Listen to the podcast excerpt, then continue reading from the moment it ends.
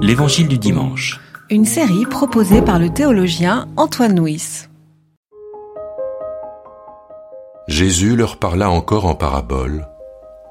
Il dit Il en va du règne des cieux comme d'un roi qui faisait les noces de son fils. Il envoya ses esclaves appeler ceux qui étaient invités aux noces, mais ils ne voulurent pas venir.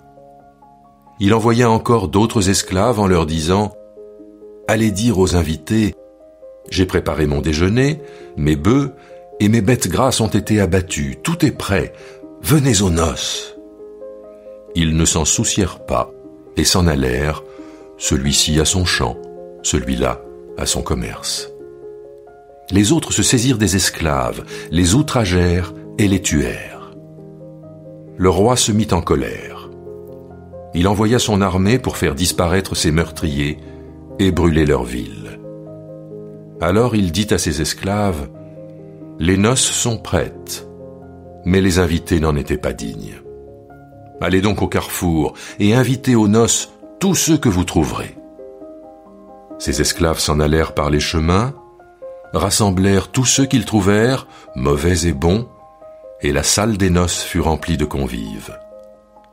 Le roi entra pour voir les convives, et il aperçut là un homme qui n'avait pas revêtu d'habit de noces.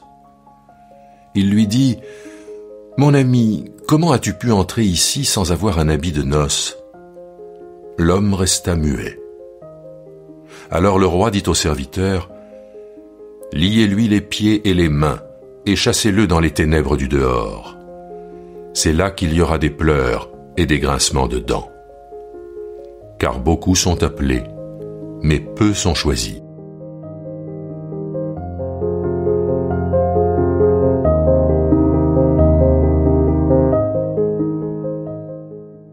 Après les paraboles des deux fils et des vignerons, une troisième parabole sur la façon dont nous répondons à l'appel du maître. Et là, cette parabole, c'est sous la forme d'un roi qui organise des noces pour son fils. Les noces comme euh, image du royaume, comme image de l'Église, comme image de l'appel qui nous est adressé. Dans la parole précédente, la parole de Vigneron, le propriétaire avait envoyé des serviteurs, et puis encore des serviteurs, et puis son fils. Là, il envoie des serviteurs, encore des serviteurs, encore des serviteurs. Les serviteurs sont ignorés, les serviteurs sont maltraités, les serviteurs sont tués, mais le roi ne cesse d'envoyer des serviteurs. Cette euh, persistance de Dieu envoyer des serviteurs nous parle de nous sommes dans le temps de la patience de Dieu.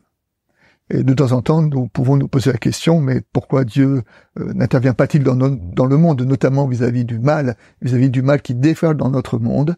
La réponse est parce que nous sommes dans le temps de la patience de Dieu.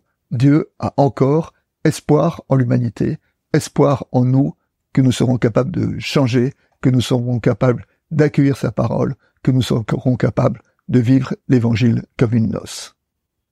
Après le refus des premiers envoyés, le, texte, le roi envoie ses serviteurs et dit prenez tout ce que vous trouverez. Et le texte nous dit que la salle de noces fut pleine, fut pleine de convives, il dit les bons et les mauvais. Tous sont dans la salle, les bons et les mauvais. Et nous avons dans cette image-là, espèce d'ouverture, d'ouverture d'une invitation, d'ouverture d'un royaume qui s'adresse à tous les humains, aux bons et même aux mauvais.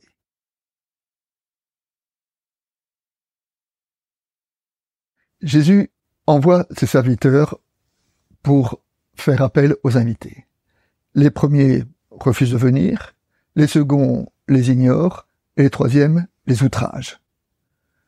Le refus, l'indifférence, l'opposition frontale. Nous trouvons là les trois types de réactions que les premiers disciples ont rencontrés lorsqu'ils sont allés euh, porter cette nouvelle. Et aujourd'hui, dans notre monde, si nous nous rencontrons de l'indifférence, du refus, et même parfois de la persécution de la part de ceux à qui nous essayons de partager l'évangile, nous pouvons juste dire que nous n'avons pas à nous en culpabiliser. C'est écrit dans la parabole. Le refus fait partie du programme. Tous sont dans la salle des noces. La seule condition, c'est d'avoir revêtu un habit de noces. Alors, l'habit, dans la Bible, notamment dans le Nouveau Testament, est un symbole d'identité. Hein. L'habit, c'est ça dit qui je suis, ça, ça reflète ce que je vis euh, intérieurement. Et cet appel nous invite à vivre la foi, à vivre le règne, à vivre le royaume, comme une noce.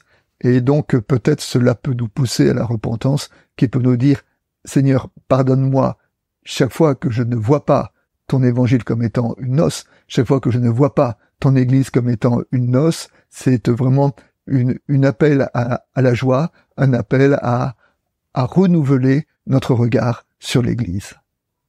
Tous sont dans la salle, les bons et les mauvais. Un est rejeté, celui qui n'a pas revêtu l'habit de noces. Qui est celui-là? Ben Celui-là, dans une parabole, quand nous l'interprétons, ce n'est peut-être qu'une personne, ce n'est peut-être que moi.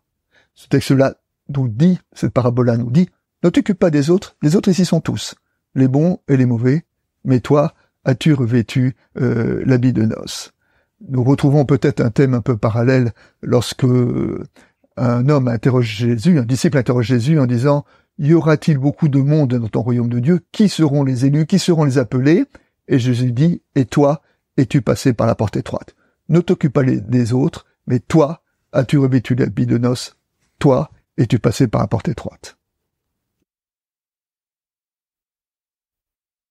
Celui qui est rejeté va dans le lieu où il y a des pleurs et des grincements de dents, ce qui est une euh, représentation imagée de ce qu'on appelle les enfers.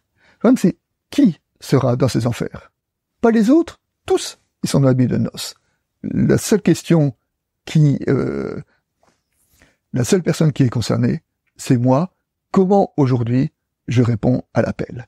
Et donc ces paroles de jugement, ces paroles infernales, on peut dire parce qu'on trouve dans les évangiles, sont là pour nous piquer, pour nous dire l'urgence, l'urgence de la foi et l'urgence de la réponse que nous devons apporter à, l'appel de l'évangile. Euh, Kierkegaard a résumer ce propos en disant Je suis littéralement certain que tout autre que moi accédera à la béatitude. Dire aux autres Vous êtes perdus pour l'éternité, voilà qui m'est impossible. Pour moi, une seule chose est sûre. Tous les autres seront bien heureux. C'est bien assez. Mais pour moi seul, l'affaire est aléatoire.